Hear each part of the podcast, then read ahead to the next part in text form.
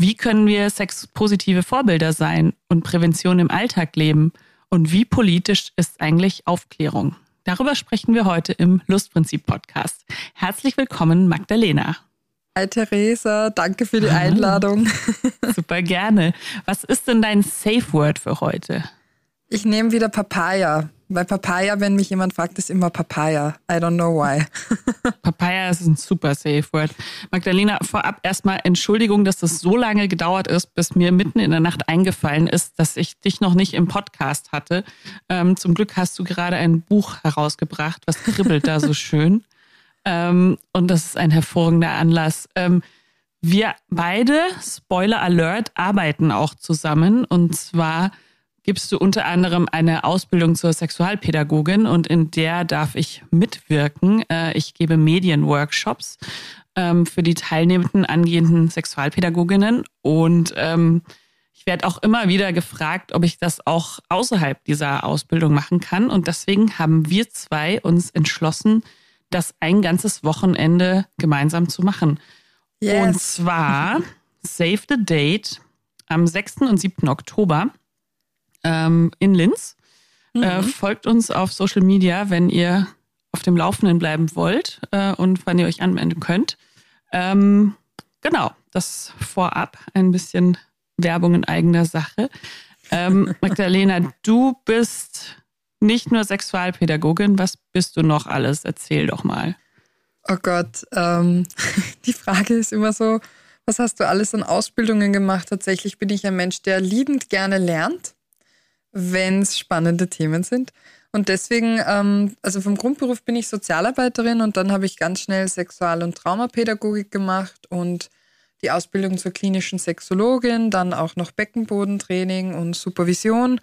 Das heißt, ähm, überall da, wo ich mir dachte, ah, das klingt aber spannend, habe ich mich quasi weitergebildet und versucht, das jetzt in meiner Arbeit alles miteinander zu verweben. Genau, und Theaterpädagogik hoffe ich, dass ich dieses Jahr endlich den Master abschließe dann. Wow, äh, ich wusste das gar nicht, dass es einen Master in Theaterpädagogik gibt, aber es klingt auch sehr cool. Es ist auch sehr cool, aber äh, die schriftlichen Arbeiten sind nicht so mein Ding. Ich würde gern schon am nächsten Buch schreiben. ja, ja, das ist dann immer so die klassische Abschlussfrage im Podcast, aber kannst du schon jetzt vielleicht sagen, was hast du schon eine Idee fürs nächste? Ich hätte Ideen für drei weitere Bücher. Ich glaube, die Frage ist eher, was, äh, was kommt als nächstes, worauf habe ich am meisten Bock und worauf haben die Leute auch Bock zu lesen. Einerseits habe ich die Idee, also schwebt, es würde mir so ein bisschen, also ich bin ja so Generation Dr. Sommer und ich glaube, das sind ganz, ganz viele. Und mir würde eigentlich so ein Aufklärungsheft für Erwachsene ziemlich gut gefallen ähm, also gar nicht allzu viel Text, natürlich Text und Infos, aber quasi all diese Fragen, die ich von Erwachsenen kriege, wenn es ums Thema Sexualität geht, äh, daraus so ein Band zu machen, fände ich richtig lustig. Also darauf hätte ich voll Bock, auch so mit Comics und irgendwie Humor, aber trotzdem so, dass sich die Leute was mitnehmen können, so fürs eigene Schlafzimmer. Voll gut, finde ich voll gut, weil das sind auch tatsächlich die Fragen, die ja ich mehr bekomme als du. Mhm. Ich glaube, wir haben so ein bisschen dieselbe Grundausbildung gehabt. Bei mir waren das so sexualtherapeutische wissenschaftliche Basiskompetenzen und dann konnte man eben wählen zwischen Sexualpädagogik, Sexualberatung und Sexualtherapie. Und ich habe mich damals sehr bewusst für die Beratung entschieden, wo man halt mit Erwachsenen arbeitet. Und ich hatte so wirklich bei der Pädagogik erstmal so ein kleines Angstgefühl, so könnte ich das überhaupt? Und äh, du machst das und ähm, Weißt du, warum ich dieses Angstgefühl hatte? Ich glaube tatsächlich, weil Sexualität ja an sich schon tabu und dann, wenn wir es in einem Satz mit Kindern verwenden, dann ist es so, oh mein Gott. Weil die meisten von uns, ich glaube, als erste Assoziation haben ähm, sexuelle oder sexualisierte Gewalt gegen Kinder tatsächlich. Und das ist kein Thema, mit dem man sich irgendwie gern vorm Einschlafen beschäftigt oder generell. Kein lustiges Thema, aber natürlich ein sehr wichtiges Thema kommt auch im Buch vor, aber ich glaube tatsächlich, dass deswegen das so abschreckend ist und weil wir Menschen halt einfach ganz wenig Wissen zur sexuellen Entwicklung des Menschen generell haben und äh, irgendwie glauben, dass das so mit 14, 15, 16 reinflattert und anfängt und dann mit 50, 60 dann auch wieder vorbei ist. Aber es ist natürlich von Geburt an da und ähm, damit möchte ich in meinem Buch auch ein bisschen aufräumen mit diesem Irrglauben. Du schreibst ja, dass männliche Embryonen ab der 16. Schwangerschaftswoche schon im Mutterleib Erektionen haben. Und äh, wir wissen ja auch aus den Statistiken, dass die Geschlechtskrankheitenquoten in Altenheimen dann wieder relativ hoch sind. Also ich glaube, das haben wir schon widerlegt, dass Sex sowas ist, das einfach dann irgendwann aufploppt, wenn die Hormone Purzelbaum schlagen, sondern das beginnt einfach schon sehr, sehr früh. Und du sagst auch in deinem Buch, es ist ein Fehler, wenn wir die kindliche Sexualität mit unserer erwachsenen Sexualität so vergleichen. Kannst du das ein bisschen erklären? Voll gerne. Tatsächlich ist es ja immer so, dass wir Erwachsene meist schon sehr viele unterschiedliche Erfahrungen gesammelt haben, wie wir selbst aufgeklärt wurden, welche Erfahrungen wir mit anderen Menschen in unserer Sexualität sammeln durften. Das alles prägt uns und so haben wir dann eine Brille auf, mit der wir dann häufig auch auf, sage ich mal, ähm, sexuelle Verhaltensweisen oder die, die wir als sexuell einstufen würden als Erwachsene von Kindern halt draufblicken und das ist oft so sehr, sehr unbrauchbar. Und es gibt zwei wesentliche Unterschiede zwischen kindlicher sexueller Entwicklung beziehungsweise der erwachsenen Sexualität. Und das eine ist das Hier- und Jetzt-Prinzip. Also wenn man Kinder beobachtet, die sind oft total im Flow-Zustand. Die finden es ganz großartig und die sind einfach total im Hier und Jetzt. Die denken jetzt nicht drüber nach, ah, äh, in fünf Minuten äh, gehen wir dann nach Hause, ähm, das passt schon, sondern fünf Minuten können quasi ein Weltuntergang sein, weil das ist ja quasi noch ewig. Oh mein Gott. Und Kinder überlegen halt auch nicht so, ich könnte eh in zehn Minuten zu Hause Mittagessen, sondern ich habe jetzt Hunger. Genau jetzt. Und deswegen will ich genau jetzt auch essen. Und ähm, das ist was, was wir Erwachsene im besten Falle schon gelernt haben, nämlich Bedürfnisse in eine gewisse zeitliche Verschiebung reinzubringen. Das heißt, wir fangen jetzt nicht, wenn wir am Arbeitsplatz äh, sind und uns denken, boah, irgendwie masturbieren wäre geil, fangen, nehme ich mal an, die wenigsten von uns einfach an, jetzt loszulegen. Kinder machen das aber sehr wohl so, weil die sind halt im Hier und Jetzt. Und das ist jetzt gerade geil oder es fühlt sich jetzt gerade super kribbelig und schön an, deswegen mache ich das. Und äh, das zweite wesentliche Prinzip ist das Gleichwertigkeitsprinzip. Und für uns Erwachsene ist Sexualität einfach so ein Sonderthema, dass man irgendwie maximal mit PartnerInnen oder mit sehr guten Freundinnen bespricht, aber jetzt nicht irgendwie mit Oma und Opa beim Mittagessen. Und für Kinder ist Laufen, Hochschaukeln, Trampolinspringen, sich in eine Kuscheldecke reinkuscheln, nackt durch die Wohnung laufen, sich an den Genitalien berühren, äh, in der Sandkiste matschen, alles gleich cool und gleich fein und schön. Und deswegen priorisieren sie da noch nicht so. Vielleicht noch ein kurzer Hinweis. Diese beiden Prinzipien, sagen wir, wirken ungefähr von 0 bis 10 Jahren und so zwischen 9, 10, 11 Jahren wandelt sich dann quasi die kindliche Sexualität zur Erwachsenensexualität. Aber Entwicklung ist sehr individuell, aber nur so als Background-Information. Und wie können wir als Erwachsene, sei es jetzt als Eltern oder auch als begleitende Personen, dieser kindlichen Sexualität gut begegnen? Also was ist da die Haltung, die wir an den Tag legen sollten?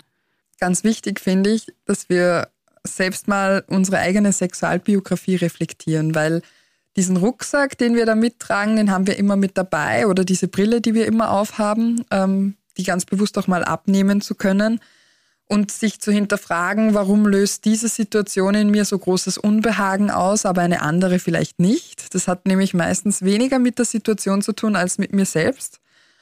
Und ähm, da macht es einfach Sinn, sich auch eine eigene Sprache anzueignen über Podcasts, über Bücher, über Serien, ähm, einfach um, um so eine gewisse Sicherheit mit dem Thema für sich selbst auch zu finden.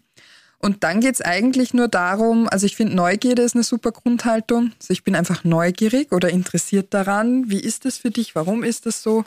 Ähm, je älter Kinder werden, umso mehr kann man ja auch sprachlich mit ihnen besprechen. Und Generell würde ich empfehlen, die sexuellen Basiskompetenzen zu fördern. Also das sind vier verschiedene. Das ist einmal die kognitive Ebene, das heißt alles, was wir Kindern an Wissen vermitteln. Ja, wobei ich würde sagen, dass das erst so mit fünf, sechs Jahren dann noch intensiver wird. Davor sind die anderen drei nämlich viel wichtiger. Das ist die körperliche Komponente. Das heißt, wenn wir Kinder in ihrer sexuellen Entwicklung unterstützen wollen, ist jedes Bewegungsangebot eigentlich super das ist schon eine Unterstützung. Und ich nehme mal an, dass ganz viele Eltern das machen, ohne dass ihnen das bewusst ist, dass das auch die sexuelle Entwicklung fördert.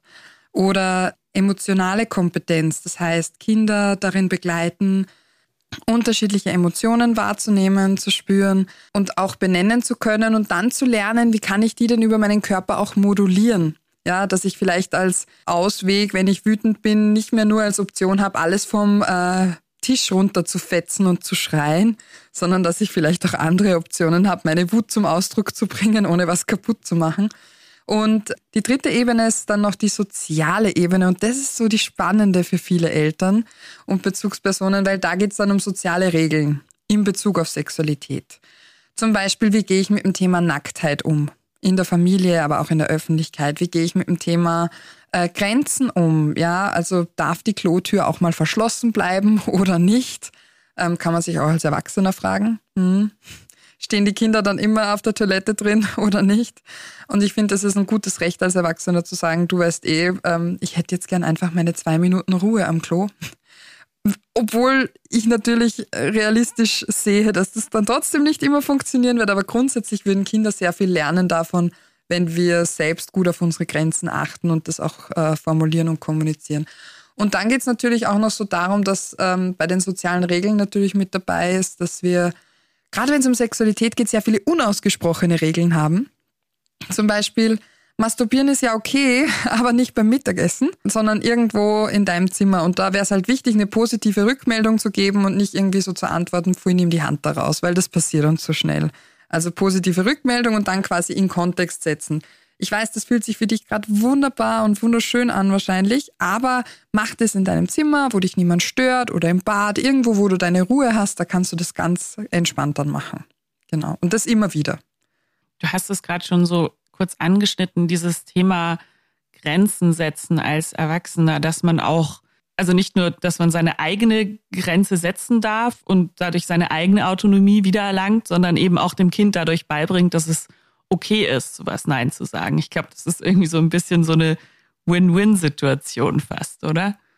Voll, weil mein, wir sind die größten Vorbilder. Kinder imitieren uns ja quasi. Und wenn ein Kind quasi die Info kriegt, oh, okay, also wenn man zum Beispiel 24-7 ein Kind auf sich draufhängen hat, dann ist es nur nachvollziehbar, dass für manche Menschen das einfach zu viel ist und man dann vielleicht gerade nicht knuddeln will, wenn das Kind gerade auch knuddeln will. Und dann ist es wichtig, ähm, finde ich, ein Ersatzangebot zu, zu, zu, machen, zum Beispiel zu sagen, du weißt eh, ich will gerade fünf Minuten einfach nicht kuscheln. Ich brauche ganz kurz so meinen Space. Aber was hältst du davon, wenn wir uns gemeinsam ein Bilderbuch anschauen oder was auch immer, ja, was das Kind halt gern macht? Weil dann lernt das Kind, okay, cool. Meine Eltern können das auch einfach formulieren, wenn sie was nicht so gern mögen. Und cool, das bedeutet gar keinen Beziehungsabbruch, sondern das ist äh, total normal. Und je häufiger sie uns dabei beobachten, wie wir das selber machen, umso eher imitieren sie uns dann auch einfach. Ich meine, Grenzen sind ja eigentlich fast eher ein Beziehungsangebot als ein Beziehungsabbruch, oder? Schon, aber ganz viele haben halt dann das Gefühl, na, aber wenn ich meinem Kind dann das Kuscheln verwehre, obwohl ich gar nicht will, dann bin ich quasi ein schlechtes Elternteil. Und ich glaube, von dem Gedanken müssen wir uns verabschieden. Natürlich ist Körperkontakt wichtig für Kinder, aber bin der Meinung, dass die meisten sehr feine Antennen haben und auch sehr gut spüren, wenn die Bezugspersonen das auch gar nicht wollen. Und dann finde ich es eigentlich umso schlauer, sie in diesem Gefühl, das sie meistens dann schon haben, auch zu bestärken, so hey, das, was du wahrnimmst, das stimmt schon. Es hat aber überhaupt nichts mit dir zu tun, sondern einfach mit mir und mit der Situation jetzt gerade. Das fühlt sich einfach gerade nicht so toll an für mich. Und ich glaube, das ist auch echt ganz wichtig für Frauen, die halt Mutter sind und dann aber auch wieder ihre Sexualität vielleicht trotzdem wiederentdecken wollen. Dann einfach nicht nur das Gefühl zu haben, okay, ich bin jetzt nur noch Mutter, sondern nee, ich darf auch noch einen eigenen Körper haben und mit dem auch ab und zu noch machen, was ich möchte. Genau, weil das, das erlebe ich auch ganz häufig, dass viele sagen, irgendwie gehört mein Körper nur so meinem Kind. Äh, fängt beim Stillen natürlich an, aber äh, natürlich auch ist so eine Geburt halt ein riesengroßer körperlicher Vorgang. Also egal, ob das jetzt äh, vaginale Geburt oder Kaiserschnitt ist, da verändert sich extrem viel. Und diesen Körper dann wieder zu bewohnen, würde ich fast sagen, das ist schon eine Herausforderung und ich glaube auch, äh, gerade wenn es ums Thema Sexualität äh, vor, während und nach der Schwangerschaft geht, also vor allem eher während und nach der Schwangerschaft, ist äh, auch ein irres Tabuthema. So, ab wann muss man denn wieder? Und dann sollte wieder alles funktionieren und so. Und ich empfehle da ganz gern, dass es doch sehr sinnvoll ist, sich mal mit seinem eigenen Körper wieder ein bisschen anzufreunden und äh, hinzuspüren, weil es kann sein, dass sich Dinge jetzt plötzlich ganz anders anfühlen nach diesen Erfahrungen sich selbst berühren ist da so ein erster Big Step. Ich muss gerade an was ganz anderes denken. Da bin ich gespannt, was du dazu sagst, beziehungsweise wie du das mitbekommst. Ich habe mich mit einigen GynäkologInnen unterhalten und mitbekommen, der sogenannte Husband Stitch wird mhm. immer noch sehr, sehr viel praktiziert. Für alle, die jetzt nicht sich denken können, was das ist. Das ist, wenn eine Frau bei einer Geburt einen Dammriss hat oder auch einen Dammschnitt, weil das Kind halt anders nicht rauskommt. Und danach wird sie dann wieder zugenäht und dann wird dann noch ein Stich mehr gemacht, damit der Ehemann sich hinterher freuen soll über seine engere Frau. Und ähm, das passiert wirklich immer noch sehr, sehr oft. Und ich, ich finde das so unglaublich, weil es ist ja eigentlich Genitalverstümmelung. Kriegst du da was mit in die Richtung? Leider. Leider kann ich es nur bestätigen, dass das immer noch, immer noch vorkommt. Auch bei uns in Österreich. Mhm. Es ist echt, ich kriege Gänsehaut, wenn ich drüber rede, dass das wirklich bei uns passiert. Und zwar wirklich bei bewusstlosen Frauen, die das nicht vorher gefordert haben, geschweige denn ihre Männer. So. Und die haben dann wirklich Monate bis Jahre nach der Geburt noch irgendwie Schmerzen und wissen gar nicht genau warum. Ja. Fragen sich warum. Ja. Es ist also wirklich es, ich finde es einer der größten Skandale unserer Zeit, dass es wirklich in Österreich, in Deutschland, dass das überall einfach gemacht wird. Ja. Ja, manchmal sogar, also ich kenne auch jemanden, ähm, wo das äh, auch im Bewusstsein der Partnerin und des Partners gesagt wurde, so, na, machen wir sie noch ein bisschen enger, ja. Also und, und die, also ich verstehe, dass du als Privatperson einfach überfordert bist, weil du keine, also wie willst du denn, also das erwartet ja niemand, dass da äh, fachliches medizinisches Personal plötzlich, plötzlich so unfassbar unprofessionell ist und einfach auch gewalttätig. Es ist, finde ich, total gewaltvoll. Vor allem, ich, ich habe auch KlientInnen, denen das so geht. Nicht nur eine, das sind viele und also die lasse ich mittlerweile alle medizinisch abklären. Zuerst, weil die sagen, das ist meine Geburt drei, vier, fünf Jahre aus und ich habe immer noch diese Schmerzen, ich habe das Gefühl und ich hatte diese Schmerzen vorher nicht. Natürlich kann es andere Gründe auch haben, aber es ist tatsächlich leider oft das der Fall. Und dann denkt man sich nur so, oh Gott, wie kann, also was das nämlich für Auswirkungen hat auf einen Menschen. Das mhm. ist unfassbar. Und generell finde ich das Argument, wenn jemand sagt, no, das ist mir nicht zu eng oder du bist mir zu weit, dann sage ich immer, bitte arbeite an deiner Penisspürfähigkeit, weil das hat nichts mit der anderen Person zu tun, sondern mit deiner Wahrnehmungsfähigkeit am Penis. Sorry, not sorry. Daran kann man wunderbar arbeiten, übrigens, just saying, aber das ist dein Thema. ich nenne es immer den Death Grip. Das kommt so ein bisschen davon oder kann davon kommen, dass man sich selber so ein bisschen zu hart, auf gut Deutsch gesagt, taub gewichst hat und dann da eben mhm. nicht mehr so viel spürt. Also ja, dieses, also überhaupt, dass eine Frau zu weit sein kann oder auch, ja, genau wie du sagst, dieses, wie schnell nach der Geburt hat man dann wieder auch da einsatzfähig zu sein und ähm, das ist ja auch genau das, wo dann wahrscheinlich auch gar keine Lust passiert, weil man denkt, man, man soll. Das ist ja so ein bisschen, das Sollen ist ja so das Gegenteil vom Wollen, habe ich oft das mhm. Gefühl. Mhm. Ach, auch ein Riesentabuthema. Ja, total. Und auch aber ein wichtiges, weil auch das sind ja Sachen, die, die geben wir unseren Kindern irgendwie mit. Also können wir ein bisschen so über, über Körper und Selbstbild und wie kann ich einem Kind vermitteln, dass sein Körper cool ist, hm. reden. Ja, das ist ja auch ein Kapitel in meinem Buch, weil ich dazu tatsächlich sehr wenig gefunden habe, wenn es um Kinder geht. Also Body Positivity, Body Neutrality, äh, Fat Acceptance Bewegungen und so, das ist ja irgendwie gefühlt in aller Munde, gerade auf Social Media, aber ähm, ich habe einfach in meiner praktischen Arbeit so häufig bemerkt, dass bereits äh, Kinder im Grundschulalter, so zwischen sechs bis zehn Jahren, schon so krasse Körperkomplexe haben, dass es mir nicht egal ist. Und habe mir überlegt, gut, ähm, wie entsteht sowas und welche Studien gibt es dazu? Es gibt ganz, ganz viele Studien, die einfach belegen, ähm, zum Beispiel, dass Kinder, die mit Barbie spielen, tendenziell ähm, anfälliger sind dafür, dass sie später Essstörungen entwickeln und auch ein negativeres Selbstbild von sich selber haben, weil die natürlich nicht wissen, dass Barbie rein anatomisch gesehen, also diese klassische alte Barbie, äh, anatomisch gesehen gar nicht überleben könnte, geschweige denn stehen könnte oder gehen könnte. Da gibt es einiges und ich glaube, das fängt schon damit an, dass wir gewöhnt sind, Körper zu bewerten. Ja, Mei, so ein süßes Mädchen, die sieht aber toll aus. Oder ach, so ein hübscher Junge, der wird irgendwann allen den Kopf verdrehen und so.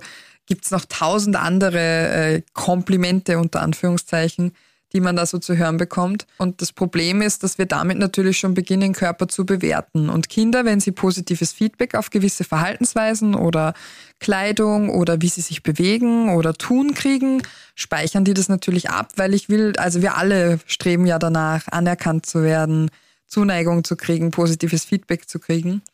Und das kann echt dazu führen, dass man Essstörungen entwickelt. Also Essstörungen sind so auf dem Vormarsch und betrifft bitte nicht nur äh, junge Frauen, sondern auch ganz viele junge Männer. Also ich würde da nicht sagen, es geht nur noch um das Schönheitsideal von Frauen und Männer dürfen aussehen, wie sie wollen, sondern die dürfen kein Lauch sein, sondern die sollen dann auch durchtrainiert sein und aber auch nicht zu krass auf Steroiden und schön definiert und also irre, was da alles abgeht. Und schön wäre einfach, wenn wir unseren Kindern vielleicht mal was entgegensetzen würden und äh, das wertschätzen, was ihr Körper alles können. So, boah, ist das nicht cool, dass dein Körper im Wasser schwimmen kann, wenn du dich so bewegst? Oder cool, dass dein, ähm, dass dein Körper über Nacht die ganzen Bakterien getötet hat. Oder toll, dass dein Körper sich aus dem Apfel jetzt alle wichtigen Vitamine raussuchen kann.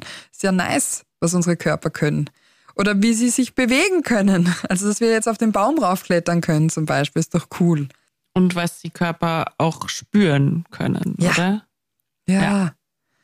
Ja. Diesen Eiswürfel zum Beispiel auf der Haut. Schau mal, wie kühl sich das anfühlt. Solche Dinge. Und ah, was wir da oft vergessen, es klingt nämlich jetzt alles so schön einfach, wenn ich das so aufzähle, aber auch hier sind wir natürlich wieder die größten Vorbilder und Kinder imitieren uns. Und ich denke da so gerne an ähm, eine ganz liebe Freundin. Ihre Tochter hat ihr quasi auch immer alles nachgemacht und morgens wollte sie sich immer mit Mama zurechtmachen.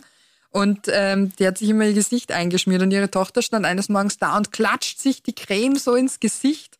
Und sie hat gesagt, aua, das tut doch sicher weh, wieso klatscht du dir die Creme so ins Gesicht? Und sie so, Mama, du machst das ja auch so, also auch so fest. Und dann ist immer aufgefallen, wie lieblos und äh, so, so im Alltag halt, wie man sich das halt ins Gesicht klatscht, so weil man es so gewöhnt ist, weil man muss. Und wir selber sprechen oft auch sehr, sehr unfreundlich über unsere eigenen Körper und auch natürlich über unser Essverhalten und all das prägt Kinder einfach auch mit. Ne? Mhm, absolut. Du schreibst ja auch so dieses ähm, Spüren und diese Körperwahrnehmung ist ja auch eigentlich Gewaltprävention. Kannst du mhm. dazu ein bisschen was erzählen? Ich glaube generell, dass sexuelle Bildung die beste Gewaltprävention ist, die wir haben. Aus vielen Gründen. Und eine davon ist einfach, weil für mich in der sexuellen Bildung Körperwahrnehmung zu fördern ganz vorne liegt. Und wenn Menschen sich gut spüren oder sich gut wahrnehmen können in ihrem Körper, dann spüren sie einerseits ihre eigenen Grenzen sehr gut und andererseits ähm, tun sie sich dann auch viel leichter, die Grenzen von anderen zu spüren und vor allem auch anzuerkennen. Wenn man sie darin begleitet, dass wenn sie das spüren, wie sie das formulieren können, dann tun sie sich natürlich auch leichter, das zu kommunizieren. Ja, auch in Konfliktsituationen und sie kommen natürlich auch viel schneller, wenn ihnen mal was passiert, wenn etwas unangenehm war und erzählen davon. Ähm, und da haben wir natürlich auch die sprachliche Komponente wieder. Dafür braucht es einfach Begriffe, die alle Erwachsenen verstehen. Das heißt Penis, Hoden, Eichel, Vulva, Vagina oder von mir ist Vulvina oder Scheide, was auch immer, aber Begriffe, die alle Erwachsenen verstehen und nicht Lollo oder Pipi oder Spazi oder Ginki oder was weiß ich, da gibt es ja tausend Begriffe. Ähm, was nicht bedeutet, dass sie diese Begriffe nicht für sich selbst verwenden dürfen. Aber es wäre super, wenn jedes Kind weiß, ah, okay, wenn die Erwachsenen vom Penis sprechen, meinen sie das, was ich Kinky nenne oder so. Und das Modell der Ampel hast du erwähnt. Ich glaube, das ist auch toll für die Kinder und wahrscheinlich auch für sehr viele große Menschen. Kannst du das ein bisschen erklären? Ich bin ja in ganz vielen Schulklassen unterwegs, äh, meist so ab der dritten, vierten Klasse Volksschule oder eben Grundschule sind so neun, zehnjährige. Und ähm, da werde ich natürlich immer gefragt, was ist Sex? Ich meine, die ZuhörerInnen können jetzt einfach mal überlegen, was ist Sex? Wie würdest du das definieren für dich? Und wie würdest du es einem Kind erklären? und ähm, für mich bisher die brauchbarste Methode ist einfach die Sexampel, die ich selber am ISB in Wien lernen durfte, ähm, weil es so simpel ist, weil jedes Kind versteht, wie eine Ampel funktioniert. Grün heißt Go, Rot heißt Stopp und Gelb ist entweder so Achtung bereit machen, es wird gleich grün oder ah nee, hm, wird jetzt gleich rot. Hm, Vorsicht so. oder so, weiß nicht. Und wir sagen einfach, bei Sex braucht es drei grüne Ampeln. Die erste grüne Ampel, die es braucht, ist der Kopf. Das heißt, dass man sich mit dem Thema beschäftigt, drüber nachdenkt, das interessant oder spannend findet und sich damit beschäftigt. Wenn das alles komisch ist und man sich denkt, irgendwie, na, will ich überhaupt nicht drüber nachdenken, kann ich mir gar nicht für mich vorstellen, äh, dann sind wir entweder auf Rot oder auf Gelb und das können die Kinder und Jugendlichen sehr gut nachvollziehen. Die zweite grüne Ampel, die es dann braucht, ist der Bauch oder das Herz. Also ich sage ganz gern Bauchgefühl, manche sagen gern Herz. Ähm, da wären dann so Sachen drin, wie für manche ist es ganz wichtig, dass sie verliebt sind oder Liebe empfinden.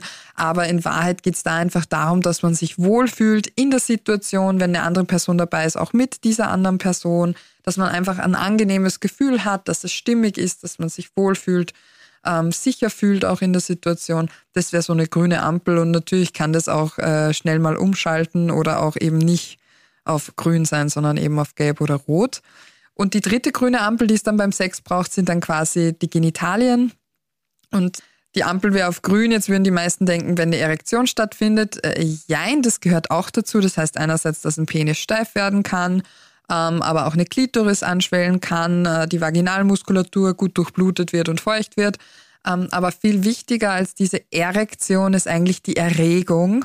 Und das ist quasi dieses, was viele Menschen so als Kribbelgefühl spüren, dieses, wow, ein Kind hat mal gesagt, das kenne ich, das ist der Scheidenguster. Und das fand ich total nett äh, und sehr passend. Ähm, ich finde es lustig, weil Kinder kennen dieses Feeling, aber sie haben einfach keine Worte dafür. Und ähm, genau, das wäre dann quasi so diese grüne Ampel. Und wenn alle drei Ampeln auf grün sind, dann kann man Sex mit sich selbst haben. So Solo-Sex, ja, wenn man sich selber berühren will. Und dann frage ich in den Klassen oft, ja, wie ist es jetzt, wenn zwei Menschen miteinander Sex haben wollen? Wie viele grüne Ampeln braucht man denn da? Ja, genau, sechs richtig gezählt. Und so kann man sich das wunderbar merken und man kann wunderbar auch mit Jugendlichen weiterarbeiten oder generell auch mit Kindern weiterarbeiten. So, was macht man denn, wenn man merkt, dass die Ampel gerade nicht auf grün ist oder sich gerade eine umschaltet oder umstellt? Auch für Erwachsene sehr interessant übrigens. Mhm. Was tue ich dann? Wie kann ich das kommunizieren? Ähm, was kann ich dann machen? Oder was glaube ich denn, wenn wir dann äh, Richtung Thema Pornografie schauen, wie die Sexampel bei PornodarstellerInnen ist, so von Filmen, die ich gesehen habe. Na, ist da der Kopf auf grün, ist der Bauch auf grün, ist das Genital auf grün? Auch nach so einem acht Stunden Drehtag kann man sich fragen, ne, ob das die ganze Zeit auf grün ist oder nicht.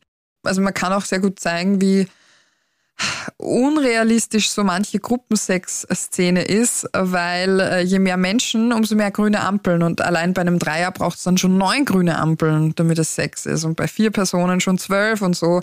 Man ähm, macht somit auch ein Feld auf, um über Dinge unterschiedlich zu denken. Und man gibt keine fixe Anleitung, was ist Sex, weil man einfach offen lässt das, was sich für die beiden Personen oder auch für einen alleine oder für drei gut anfühlt, was die miteinander machen wollen, was sich fein und gut und kribbelig anfühlt, das ist in Ordnung. Und äh, die Frage oder die Ampel nehme ich auch sehr, sehr gerne auf die Frage, wann ist es denn oder wann bin ich denn bereit für Sex oder wann ist es denn okay, Sex zu haben, weil da steckt ja ganz häufig dahinter, ah, ist es schon in Ordnung, mit 14, mit 17, mit 23 nie Sex zu haben? Bin ich eh normal? Und da ist es auch eben so schön, weil es so individuell ist. So du entscheidest es. Und es kann sein, dass du am Vortag dir denkst, yes, I'm so ready und in der Situation selbst oder auch noch fünf Minuten davor so ready und dann merkst du so, fuck, aber irgendeine Ampel schaltet gerade um. Man muss auch gar nicht sagen, warum, aber sie schaltet gerade um und dann ist es wichtig, das zu kommunizieren. Und zwar für Menschen in jedem Alter. Also ich glaube, wir alle kennen das, dass wir dann währenddessen merken, okay, vielleicht bin ich doch nicht so am Start, wie ich dachte. Und oder im Kopf gehen wir schon die Einkaufsliste durch für morgen ja, oder so. Ja, ich glaube, dass der, der Kopf dann doch wieder umschaltet, das passiert dann schnell mal. Und dass man dann eben auch als erwachsener Mensch sagen kann, du, sorry, aber ich habe gerade meinen Kopf so voll. Oder können wir kurz über was anderes noch reden, das da noch dazwischen uns steht oder sowas. Also ich glaube, mit dem Ampelmodell wären, wäre auch sehr, sehr vielen großen Leuten geholfen, wenn sie das kennen würden. Hm. Hm. Kann man sich ja mal fragen in der nächsten sexuellen Situation, wie sind meine Ampeln gerade? oder was ja. braucht es denn, dass ich mich, dass vielleicht die eine oder andere Ampel dann noch auf grün umschaltet? Wie ist es, du hast es vorhin schon so kurz angesprochen, mit diesen sozialen Normen bei Kindern. Also ich kriege immer wieder so von Bekannten oder Freundinnen mit so, oh, jetzt äh, masturbiert sie im Kindergarten oder äh, eine Freundin rief mich aufgeregt an, Trouble, Alarm, Alarm, das eine Kind hat dem anderen einen Bleistift in den Popo gesteckt. So, wie reagiere ich als erwachsener Mensch äh, gelassen und äh, sexpositiv in solchen Situationen? Also ich glaube, das Wichtigste ist mal anzuerkennen, dass wir, wir sexuelle Wesen sind von Geburt an, auch Kinder. Ähm, und dass äh, Bleistift in den Popo nicht Analsex ist, wie wir Erwachsene ihn uns vorstellen, sondern einfach geil, da ist eine Körperöffnung, wir könnten versuchen, ob wir da was reinstecken können, weil gefühlt jedes zweite Spiel ein Steckspiel ist. Also steckt die richtige Form ins richtige Loch. Ähm, und wenn wir mal anerkennen, dass es ähm, in Kindergarten, also einer meiner Vortragenden hat das mal gesagt, ähm, wenn wir Erwachsenen wüssten, im Kindergarten geht's schlimmer zu als in den Pornos, weil Kinder da einfach keine Scham haben. Die nehmen alles in den Mund, die schlecken alles ab, die stecken alles überall rein, die sind super neugierig, die schauen sich das alles super genau an. Und das ist für uns Erwachsene so, oh mein Gott, natürlich mit unserer ganzen Erfahrung, mit dem ganzen Erfahrungsschatz, den wir haben, wie wir das dann betrachten. Und ich glaube, wichtig wäre eigentlich, so wie wir für alles andere auch Regeln haben, wie zum Beispiel nach dem Klo gehen, Hände waschen, wären auch hier bei sogenannten Doktorspielen oder ich sage ganz gerne auch genitale Spiele oder kindliche genitale Spiele dazu, wenn es da einfach Regeln geben würde. Zum Beispiel, jedes Kind darf selbst entscheiden, mit wem es solche Spiele spielen mag, darf jederzeit aufhören, wenn es nicht mehr mag. Erwachsene und ältere Jugendliche haben bei solchen Spielen nichts verloren. Ähm, es werden sich keine Gegenstände in diverse Körperöffnungen gesteckt, weil äh, ich erinnere mich, ich hatte mal eine Steckperle in der Nase stecken oder was meine kleine Schwester, irgendjemand von uns und das war auch ganz, ganz doof. Also ähm, solche Regeln kann man einfach aussprechen, aber sie werden tendenziell wenig bis gar nicht ausgesprochen. Und dann gilt es natürlich für, für erwachsene Bezugspersonen oder auch äh, pädagogische Fachkräfte zu schauen, ist der Entwicklungsstand gleich oder zumindest angemessen oder ist da ein großer Unterschied? Wie ist es von den Machtdynamiken? Es gibt ja Freundinnenschaften auch bereits im, im Kindergartenalter, wo man ganz klar merkt, okay, ein Kind schafft irgendwie an, das andere macht halt mit und so, weil es gefallen will. Auf solche Dynamiken muss man da natürlich auch achten.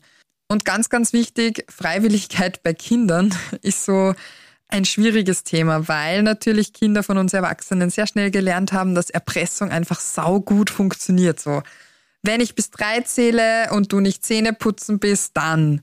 Wenn du das nicht auf isst, dann. Also solche Dinge halt. Sowas rutscht uns so schnell raus, oder? Mhm. Und äh, das funktioniert einfach. Und Kinder machen das in allen möglichen Situationen. Wenn du nicht mit mir aufs Klo gehst, dann bist du nicht mehr meine Freundin. Und wie gesagt, hier und jetzt Prinzip super krass. Oder manchmal, ähm, wenn ich mir jetzt nicht deine Vulva anschauen darf, dann äh, darfst du nicht zu meiner Geburtstagsparty kommen oh nein, aber ich will zu dieser Kindergeburtstagsparty. Wir Erwachsene wissen, in dieser Zwischenzeit von dieser Woche haben die schon fünfmal wieder gestritten und sich wieder fünfmal versöhnt. Für die Kinder ist es aber in dem Moment im Hier und Jetzt Prinzip total bedrohlich, so, oh no, ich will zu dieser Party. Und dann machen sie ganz häufig Dinge. Und das machen, also dass sich Kinder gegenseitig erpressen, machen sie nicht, weil sie böse sind oder so, sondern weil sie es einfach von uns gelernt haben, schlicht und ergreifend. Und im Buch gebe ich quasi so ein paar Hinweise, wie man solche Situationen, wo man sich als Erwachsener denkt, ah, ist das noch okay oder muss ich da schon intervenieren? Braucht es da was? Ähm, ein paar Tipps, wie man das angehen kann. Also es gibt ein paar so Fragen, die man sich stellen kann. Und je jünger die Kinder sind, umso wichtiger ist auch so eine, eine sogenannte Beobachtungsverdichtung, wo es halt darum geht, auch das Verhalten ähm, anzuschauen. Und was ich auch ganz, ganz wichtig finde bei dem Thema, ist immer zu schauen, wie tut das Kind denn sonst? wir tendieren einfach dazu, wenn eine quasi oder wenn sexuell auffälliges Verhalten, nennen wir es mal so, weil so wird es meistens an mich herangetragen dann, ähm, auftaucht, dann tendieren wir dazu, diese Situation rauszunehmen und die von allen Seiten zu beleuchten, aber überhaupt nicht zu beachten, wie tut das Kind in anderen sozialen Kontexten.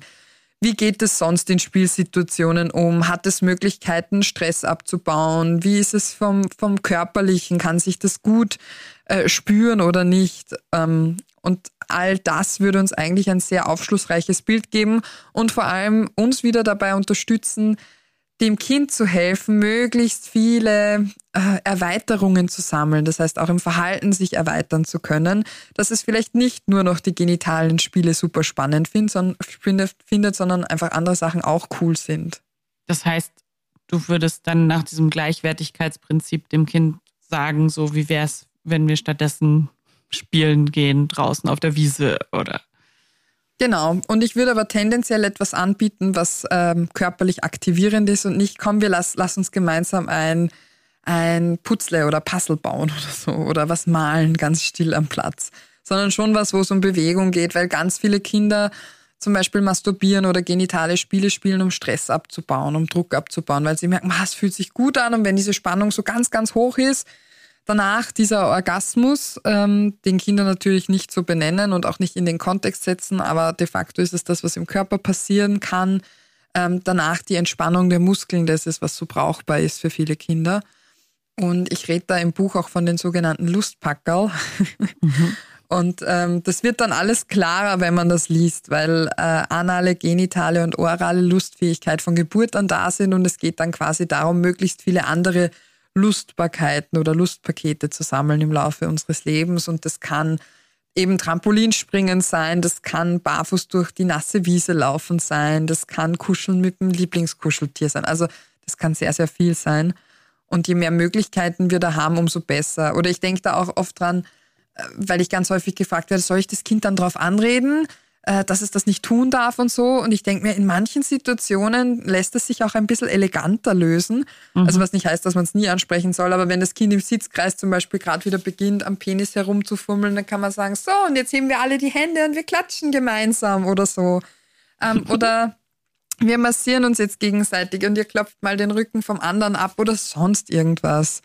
Oder hey, ich brauche gerade Hilfe. Ähm, äh, im, im Turnsaal wollt ihr mir helfen, die Matten aufzulegen oder was weiß ich, ja. Also Kinder sind, je jünger sie sind, sind sie tendenziell umso begeisterungsfähiger. Bei Jugendlichen funktioniert das oft nicht mehr so.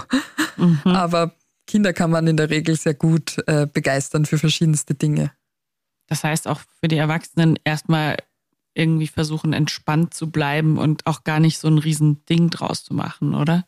Ja, genau. Also ich denke da ganz gerne an eine ähm, Kindergartenpädagogin, die ganz äh, schockiert bei mir in, der, in einer Weiterbildung gesessen hat und gesagt hat, na, zwei Jungs, beste Freunde, vier und fünf, glaube ich, äh, sind, als sie im Garten draußen waren, reingelaufen, kamen zwei Minuten, also aufs Klo und kamen zwei Minuten später zurück, haben furchtbar gekichert und sie hat gefragt, na, wieso kichert ihr beiden denn so?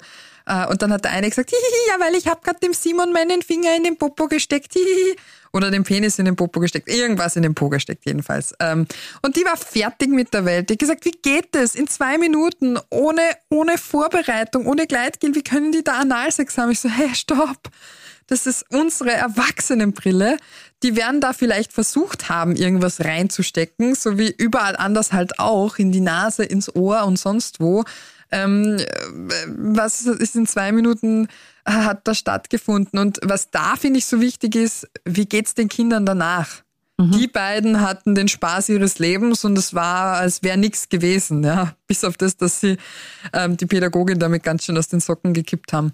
Was anderes ist es, wenn ein Kind natürlich weint oder so, oder wenn man merkt, puh, ähm, irgendwie ist es jetzt ruhig oder ganz laut oder einfach eine Verhaltensänderung ist zu beobachten dann brauchen beide Kinder aber was. Einerseits das übergriffige Kind und andererseits das betroffene Kind. Und bitte, bitte hören wir auf, bei Kindern von Täter und Opfer zu sprechen. Ich finde es ganz, ganz schlimm, wenn vier-, fünfjährige Kinder als SexualstraftäterInnen bezeichnet werden. Das geht gar nicht, meiner Meinung nach. Was würdest du dann sagen? Ja, das eine ist das übergriffige Kind und das andere ist das betroffene Kind. Und Fakt ist, dass beide Unterstützung brauchen. Ja, nicht nur das betroffene Kind natürlich, sondern auch das übergriffige Kind braucht Unterstützung. Ja, dass es mhm. sowas nicht mehr macht oder wie es in Zukunft äh, was auch immer das Ziel dahinter gewesen sein könnte. Das kommt so ein bisschen aus meiner traumapädagogischen Haltung. Jedes Verhalten hat einen guten Grund. Mhm. Und diesen guten Grund gilt es quasi irgendwie rauszufinden und zu schauen, wie kann man das Kind in seinen Handlungsmöglichkeiten erweitern, dass es ähm, eben auch andere Dinge machen kann.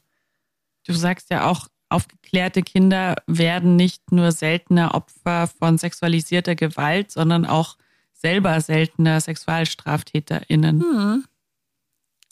Ich weiß, das ist eine gewagte These, aber es ist nicht nur eine These, sie ist wissenschaftlich untermauert.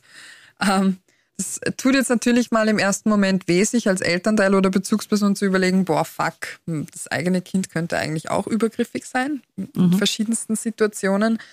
Ähm, aber wir wissen zum Beispiel aus Studien, dass SexualstraftäterInnen tendenziell aus Familien kommen, die sehr sexualfeindlich sind, also wo es einfach gar kein Sprechen darüber gab, wo es keinen Raum gab, um sich selbst zu erkunden, wo das alles immer abgewertet worden ist. Und ähm, wir wissen auch, dass aufgeklärte Menschen oder generell Menschen, die sexuelle Bildung genießen auch und, und die sich selber besser spüren, seltener das Bedürfnis entwickeln, Kinder sexuell zu missbrauchen. Ja. Mhm. Ich finde, das sind schon ganz wesentliche Zahlen. Es gibt so viele gute Gründe. Ich zähle sie alle im Kapitel Nummer eins auf ähm, und untermauere sie, warum sexuelle Bildung so sinnvoll ist. Ähm, aber das ist natürlich auch ein ganz wesentlicher Faktor davon. Und dann gibt es dann noch die Leute, die sagen, äh, Kinder sind total unschuldige Wesen und wenn man die aufklärt, dann bringt man die erst auf dumme Gedanken. Stichwort Frühsexualisierung. Yes. Den Begriff lieben wir ja natürlich. Ähm, gut, äh, muss ich ein bisschen ausholen. Frühsexualisierung ist ja ein, ein, ein politischer Kampfbegriff, der eigentlich dazu gedacht ist, sexuelle Bildung und auch ähm, Antidiskriminierungspolitik irgendwie schlecht zu machen. Und es geht den meisten Parteien, wie, die, wie der AfD zum Beispiel, die den äh, Begriff relativ häufig nutzen, darum auch irgendwie so diesen Machterhalt zu, äh, weiterhin zu gewährleisten und diese klassische Kleinfamilie und so. Und das will ich damit auch gar nicht abwerten. Aber was wir in diesem Begriff drinnen haben, ist ja, dass wir quasi unschuldigen Kindern die schuldige Erwachsenensexualität aufzwängen, sie damit erst auf blöde Gedanken bringen, was wiederum Kindern ja vollkommen abspricht, dass sie sexuelle Wesen von Geburt an sind und das sind sie einfach, das sind wir alle. Ähm, und es spricht Kindern ab, dass sie ein Grundbedürfnis nach Nähe, nach Körperlichkeit, nach Zuneigung, nach in Beziehung sein mit anderen Menschen haben, weil all das ist eben auch sexuelle Bildung. Und ich finde, das ist fast noch gewaltvoller, als das zu sagen. Und es gibt eben tausend Studien, die belegen, dass Kinder, die aufgeklärt sind, ja, die Informationen zur Sexualität bekommen, tendenziell später mit anderen sexuell aktiv werden als andere Kinder, viel weniger Risiken eingehen, sich auch viel besser vor sexuell übertragbaren Infektionen und vor ungewollten Schwangerschaften schützen können und eben auch tendenziell seltener Betroffene von Übergriffen sind. Also ich finde, das ist was, das habe ich selber erst während meiner Ausbildung gemerkt, wie sehr das Thema Aufklärung ideologisiert und von allen möglichen Gruppierungen vereinnahmt ist. Jetzt hast du gerade schon irgendwie so die rechte Seite erwähnt. Gleichzeitig habe ich auch mit meiner guten Freundin Mira Ungewitter, die baptistische Pastorin ist, darüber gesprochen und die meinte dann, ah ja, toll, dann kann sie mir auch ein paar Seiten schicken. Ähm, da geht man drauf und das liest sich erstmal so, ah toll, junge Leute werden aufgeklärt. Hier die coole Methode ähm, Zykluskalender, dass man also seine fruchtbaren Tage zählt. Und dann irgendwo im Kleingedruckten steht dann auf einmal, ja, das ist auch die einzige Methode, die Gott erlaubt und eigentlich ist sowieso nur Sex zwischen zwei heterosexuellen Menschen okay. Und auch erst dann, wenn sie verheiratet sind, bitte. Natürlich, natürlich. Mhm. Ähm, warum ist es so ein politisches Thema? Was ich jetzt noch kurz anmerken möchte, ich finde es vollkommen legitim, wenn man sagt, hey, ich möchte eigentlich erst dann Sexualität leben, wenn ich verheiratet bin. Total. Also wenn das deine freie Entscheidung ist, please go for it. Ja. Also mir geht es tendenziell eher darum, wenn es so dogmatisch wird in Workshops, ähm, wo ich ja quasi eine ganze Gruppe oder Klasse abholen soll und nur das als Nonplusultra darstelle. Das wäre wie wenn ich reingehe und sage, lasst euch alle Spiralen setzen und vögelt wild in der Gegend herum. Das wäre auch dogmatisch, aber auf eine andere Art und Weise. Und genau das ist das, was mich häufig so stört an, an der sexuellen Bildung oder auch an der Landschaft, die wir haben es ist für einen Endkonsumenten echt schwierig rauszufiltern, welche Werte da vermittelt werden und mit welcher Haltung die Sexualpädagoginnen da äh, in die Klassen marschieren. Und das liest sich oft, wie gesagt, eben total nett und schön und voll fein, weil ganz häufig auch eher die Eltern und Bezugspersonen abgeholt werden und nicht so sehr die Kinder und Jugendlichen. Mhm. Ähm, und ich bin da sehr parteiisch. Ich, ich ergreife eben lieber Partei an den Kindern und Jugendlichen und sage, hey, das sind meine AuftraggeberInnen, Punkt das, was von denen kommt, das wird bearbeitet. Punkt. Mhm. Und damit fahre ich eigentlich immer sehr, sehr gut und das, ich finde es einfach auch viel sinnvoller. Genau, ich glaube, es bräuchte wirklich dringend irgendwie eine Qualitätssicherung von externen Anbieterinnen, weil ich finde, das kann keine Privatperson leisten. Ich meine, äh, die Ausbildung dauert mindestens ein Jahr zur Sexualpädagogin und selbst da kratzt du die äh, Themen nur oberflächlich an und musst dir noch so viel Wissen aneignen, wenn du die Arbeit gut machen willst.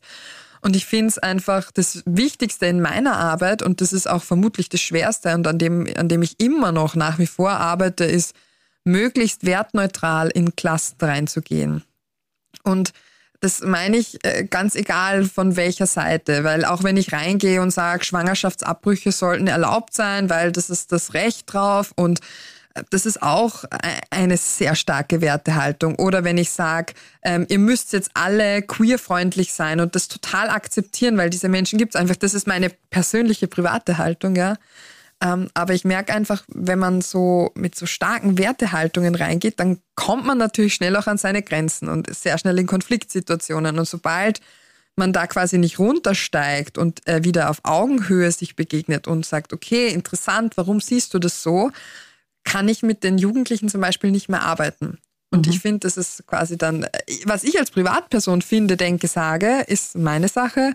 Was ich als professionelle Sexualpädagogin mitbringe, ist eigentlich das, dass ich einen möglichst wertneutralen Raum schaffe und es darum geht, möglichst viele Optionen aufzuzeigen, damit Kinder und Jugendliche sehen, ah, das gibt's quasi alles und jetzt kann ich mir was aussuchen, was mir am ehesten entspricht. Und ich habe das Gefühl, dass das ganz häufig ähm, die größte Herausforderung ist, auch für Sexualpädagoginnen, weil Sexualität so krass wertebehaftet ist. Ist es einfach. Ist es. Und ich habe auch das Gefühl, ich, ich überlege gerade selber, wie das für mich ist, weil natürlich habe ich Werte und ich habe auch eine Haltung. Also gerade wenn ich Texte schreibe, dann habe ich natürlich all diese woken Werte, die wir jetzt haben. Also Queerfreundlichkeit, Pro-Choice. So, das sind ja alles saupolitische Themen und natürlich haben wir dazu schon so viel gelernt und so viel gelesen und so viel mit Menschen gesprochen, dass wir diese diese Haltung haben müssen und trotzdem ja immer wieder dahin zu kommen, dass man Menschen nicht vorschnell verurteilt, weil sie eine andere Haltung haben. Ich glaube, das ist irgendwie so super schwierig, oder? Ja, das ist tatsächlich auch, äh, also um aus dem Nähkästchen zu plaudern, das sind die, die großen Herausforderungen, die man dann hat, wenn man in der Klasse drinsteht und merkt, boah, das kollidiert gerade so krass mit den eigenen Werten dass man fast arbeitsunfähig wird. Also ich sage es jetzt wirklich so krass, weil es, das, sowas kommt natürlich auch vor. Ähm, und ich habe einfach gemerkt, man muss es, ich finde, ich sage es auch meinen äh, Lehrgangsteilnehmern immer, man muss das selber rausfinden, wie man mit solchen Situationen umgeht. Aber meine Erfahrung ist es, dass es überhaupt nichts bringt, die dann versuchen zu überzeugen, warum diese Meinung, die man sich selbst ja über viele Gespräche und Reflexionsprozesse gebildet hat, die richtige oder gute ist oder eine sehr sinnvolle ist, sondern eher wieder zu schauen, wie kann ich mit dir im Gespräch bleiben? Mhm. Wie kann ich dich wertschätzen? Und was ich dann schon manchmal ganz gern mache, ist, also ich versuche so einen äh, Kontext oder Rahmen zu setzen indem ich sage, bei uns, in, also, also hier in Österreich ist es einfach erlaubt, dass gleichgeschlechtliche Paare auch heiraten dürfen und die Ehe und so weiter. Und ähm, man kann sich ja nicht aussuchen, in wen man sich verliebt. Und deswegen haben diese Menschen genauso die, dieselben Freiheiten zu genießen wie alle anderen. Zum Beispiel. Oder wenn es um, um, es kommen ja da ganz häufig auch so Dinge wie, ja, äh, wenn meine kleine Schwester abends noch äh, lange rausgeht, dann muss ich sie schlagen, weil sonst wird sie später eine Hure. Ja, das ist super krass. Ne? Also mein Herz blutet, wenn ich sowas höre. Aber als Profi muss ich trotzdem dann sagen, okay, ähm, Gewalt, in welchem Kontext auch immer, ist in Österreich verboten. Wir alle haben das Recht auf ein gewaltfreies Leben und eine gewaltfreie Erziehung. Da gibt's auch die Kinderrechte dazu und so weiter. Ähm, wie du das persönlich siehst als Privatperson, ist vollkommen deine Sache. Fakt ist, wenn quasi Gewalt passiert, dann ist es äh, strafrechtlich relevant und wird verfolgt und das muss man sich einfach überlegen. Und da lasse ich mich auch nicht auf eine Wertediskussion ein, weil diese Wertediskussion, bei der verlieren alle. Mhm immer. Da gibt's niemanden, der gewinnt. Und ich finde es schon wichtig, manchmal so ein bisschen ein, ein Statement zu setzen, aber ich halte mich damit wirklich sehr zurück, sondern versuche eher wieder hinzuschauen, was liegt denn dahinter, welche Sorgen, welche Ängste, welche Glaubenssätze liegen da dran und wo, wo erwische ich dich wieder? Also so im Sinne von neugierig bleiben. Äh, zum Beispiel ähm, so ab wann äh, ist denn äh, jemand etwas wert oder wie ist es denn, wenn man sich in jemanden verliebt? Wie fühlt sich das an? Weil das sind dann oft wieder so Lebensrealitäten, wo man sie gut am Persönlichen erwischt und wo es nicht mehr so dogmatisch wird. Ähm, aber es ist irre schwierig. Also es ist keine einfache Sache in der Sexualpädagogik, da ähm, sehr entspannt zu bleiben. Mhm. Ja, ist in der Beratung auch so. Also gerade Klienten, die irgendwie ja doch eine andere Lebensrealität und Sichtweise haben, dann, dann eher so dieses Versuchen, interessiert zu bleiben, glaube ich auch. So, warum, mhm. warum, wie, wie kommst denn du da drauf? So, ah ja, ist ja spannend. Also, genau, so dieses so, neugierig bleiben. Ja. Genau, genau. Ja, das, das ist auch irgendwie meine Erfahrung. Ja, aber dann wirklich nicht, nicht zu verurteilen, ist schon schwierig. Ist manchmal schwierig, ja. Finde ich ja. auch in unserem hier non-judgmental Space, dass man das sagen darf. Eine Sache, aus der ganz viele Kinder ja auch sehr viel über Sex lernen, ist ja auch Pornografie. Also wie, wie würdest du da reagieren, wenn, wenn Kinder Fragen stellen? Tun sie wahrscheinlich, oder? Was kommt da so? Tun sie, finden sie super spannend, vor allem wenn sie merken, boah, da ist ein Erwachsener, der uns jetzt nicht umhaut, wenn ich was dazu frage oder wenn da Porno steht. Und ich glaube, ganz wichtig für Eltern und Bezugspersonen, ich ist ja fast so der Worst Case für ganz viele. Wichtig ist zu wissen, selbst wenn ich mein Kind vollkommen ohne Medien aufwachsen lasse, also abschotte, fast eremitisch aufziehe, wird es früher oder später mit pornografischen Inhalten in Kontakt kommen. Und das große Problem ist oft nicht, dass sie damit in Kontakt kommen, sondern dass sie niemanden haben, mit dem sie es reflektieren können und dass sie ganz häufig vorher keine anderen Informationen zur Sexualität bekommen haben und es dann so in den luftleeren Raum reingeschmissen wird. Und das ist oft sehr schwierig oder kompliziert. Und das merkt man auch, weil sie haben unglaublich viele Fragen dazu.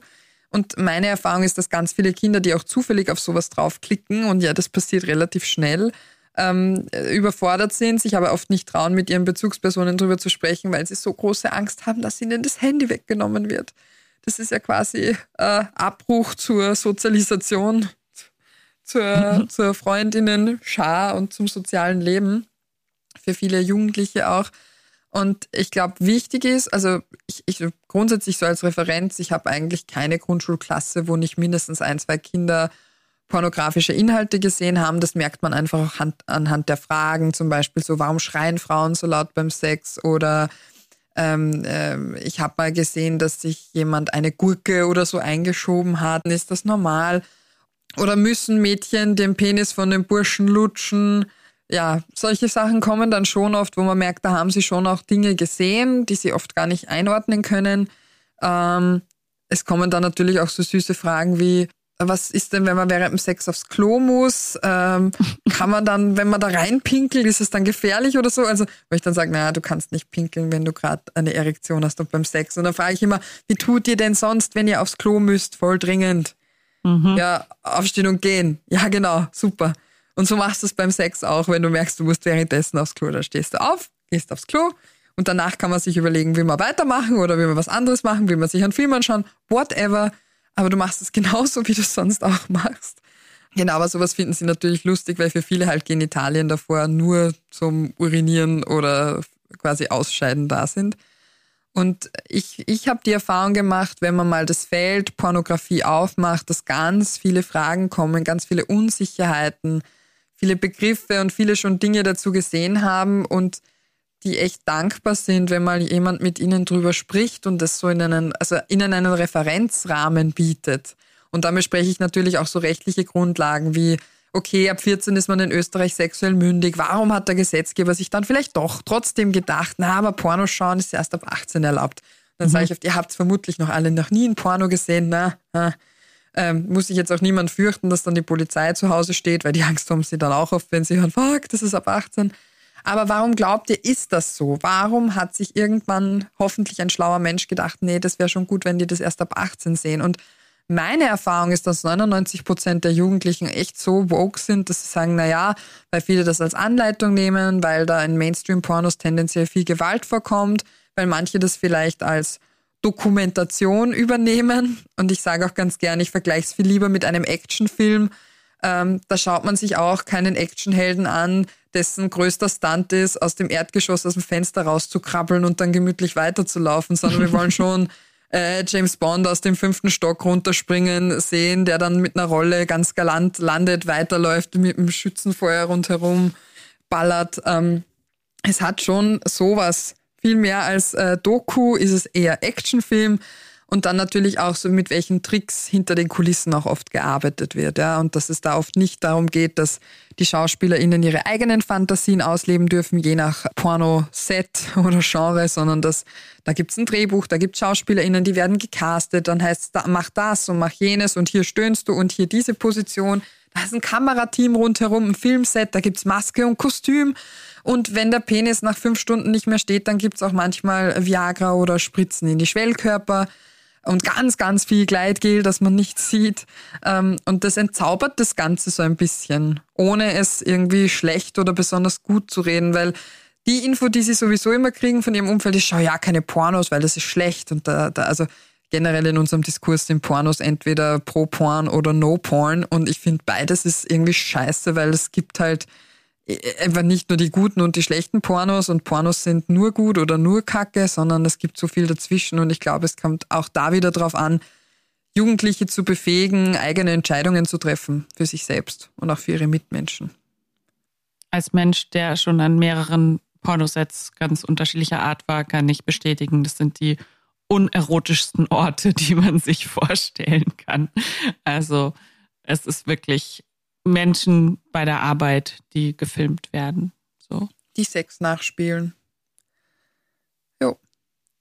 Und auch da zum Beispiel wieder äh, könnte man auch eben die Sexampel wieder mit reinhauen, um, um den Bogen zu spannen. Die ist da auch ganz praktisch. Mhm. Und wie sie sich manchmal eben auch mit Geld vielleicht anstellen lässt. Ja. So.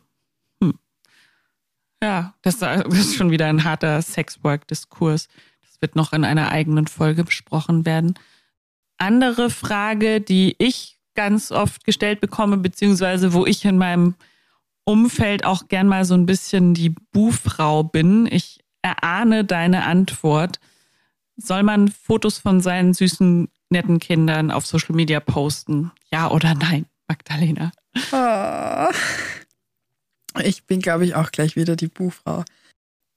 Ich finde tatsächlich, es gibt Kinderrechte, es gibt das Recht am eigenen Bild. Wenn ein Kind noch nicht selber sagen kann, will es, dass ein Foto gemacht wird oder nicht, kann man sich überlegen, würde ich gern haben, dass so ein Foto von mir irgendwo kursiert und rumgeschickt wird. Ich finde, Kinderfotos haben auf Social Media nichts verloren. Was ich noch eher verstehe, sind so abstrakte Bilder, wo man zum Beispiel mal nur eine kleine Hand sieht und einen Finger, also wo man kein komplettes Kind sieht. Oder ich verstehe es auch manchmal oder kann es ein bisschen nachvollziehen, wenn man nur von hinten Kinder sieht. Wobei auch da kann man sich überlegen, möchte ich überhaupt, dass meine Kinder in irgendeiner Art und Weise auf Social Media sind, weil wir alle wissen, wie schnell Screenshots gemacht werden.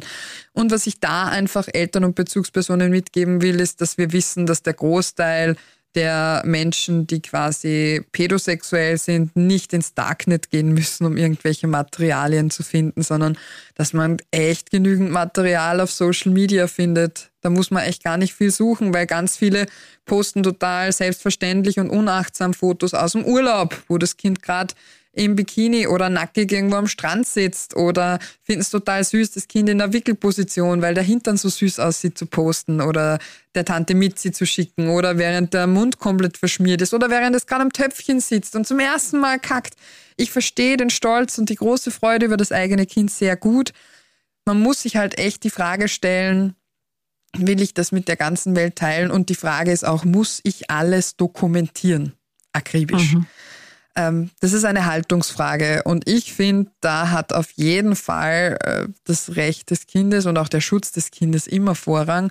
Und was ich einfach auch schon erlebt habe, ist, dass Kinder in, in der Grundschule oder auch später im, im Gymnasium von ihren MitschülerInnen verarscht worden sind, weil sie bei den Profilen der Eltern halt noch alte Kinderfotos gefunden haben von denen und das wird dann halt genutzt, um jemanden zu mobben verstehe mich nicht falsch, Mobbing ist, äh, geht gar nicht, ja. Es ist genauso scheiße, aber man kann sich die Frage stellen als Elternteil, möchte ich überhaupt Material für sowas liefern? Ja. Ich glaube, da sind wir der Buhfrauenchor jetzt. Ähm. aber ist auch wichtig, sich darüber Gedanken zu machen. Ich glaube, wichtig ist einfach, ähm, dass wir eine informierte Entscheidung treffen können für uns und auch für unsere Kinder. Das finde ich eigentlich ein gutes Schlusswort, beziehungsweise meine Abschlussfrage an dich wäre so ein bisschen, was würdest du dir wünschen, dass das morgen früh beim Aufwachen alle Menschen wüssten? Oh, dass Sexualität so vielfältig ist wie die Menschen selbst und dass sie gut sind, so wie sie sind. Und wenn sie sich äh, in dem strafrechtlichen Rahmen bewegen oder wenn sie merken, boah, ich habe irgendwie ähm, oder ich merke, mein sexuelles System reagiert quasi auf, auf Gesetzesbrüche, dass man sich immer Unterstützung holen kann und dass man ein Leben lang lernen kann. Nicht nur in solchen Situationen, sondern auch, wenn man zum Beispiel keinen Orgasmus haben kann mit PartnerInnen, sondern nur allein oder so. Man kann echt ein Leben lang lernen. Der Körper kann ein Leben lang lernen. Und das ist so großartig, wenn wir das verstanden haben, weil dann haben wir auch wieder so Hoffnung, ähm, den Sex so zu leben, dass er uns Spaß macht, dass er uns gut tut. Oder uns auch zu entschließen, eigentlich braucht Sex in meinem Leben nicht. Also ich finde einfach auch hier wieder so diese informierte Entscheidung zu treffen. Das fände ich schön. Und wenn Erwachsene genauso Antworten auf ihre Fragen kriegen würden wie Kinder und Jugendliche, weil ich muss ehrlich sagen, das Wissen bei Erwachsenen ist tendenziell nicht um so viel höher als bei Jugendlichen und Kindern. ich nenne es immer so ein bisschen gefährliches Halbwissen und das meine ich wirklich ganz, ganz lieb. Aber ich kriege auch wirklich Fragen von Leuten, wo ich mir denke, ich, ich bin froh, dass du fragst, weil anscheinend hat es dir die letzten 30 Jahre noch niemand gesagt, deswegen antworte ich dir jetzt. Aber ja, ja also so ein bisschen egalitärerer Zugang zu sexueller Bildung für alle. Und ich glaube, das, was ich mache und auch was du machst und auch mit deinem Instagram-Account, ist alles so niederschwellig. Also ich glaube, wir sind jetzt irgendwie in einer privilegierteren Position als jetzt vielleicht vor 20, 30 Jahren, wo man noch irgendein vergilbtes, verklebtes Buch irgendwo aus einer Ecke rausziehen musste, wo dann die Informationen vielleicht nicht ganz so korrekt waren oder eben auch irgendwie ideologisch äh, belastet. Und ich glaube, jetzt haben wir einen besseren Zugang zu sexueller Bildung. Und ich fände es super cool, wenn wir den alle nutzen, wenn ihr euch alle Magdalenas Buch kauft. Was kribbelt da so schön? Sehr, sehr super. Und wenn ihr wollt, unseren Workshop besucht am 6. Yay. und 7. Oktober. Ich habe es total smooth nochmal am Schluss reingebracht, die nice. Eigenwerbung. Folgt uns auf Social Media, damit ihr den Termin nicht verpasst, ähm, damit ihr Magdalenas Antworten auf coole Kinderfragen äh, live mitverfolgen könnt. Und ähm, vielen, vielen lieben Dank, Magdalena, dass du dir heute die Zeit genommen hast, um uns alle ein bisschen mehr aufzuklären. Danke dir für die Einladung. Ich hoffe, dass sich ganz, ganz viele ganz viel mitnehmen können. Und ansonsten ähm, kann man eigentlich nur wünschen, dass die, ich sag manchmal ganz gern, folgt eurem Lustprinzip oder mhm. überlegt mal, was so ein Lustpaket von euch ist. Und vielleicht äh, gönnt ihr euch das heute einfach noch. Folgt eurem Lustprinzip. Amen. Ah. Dankeschön. Danke, ciao.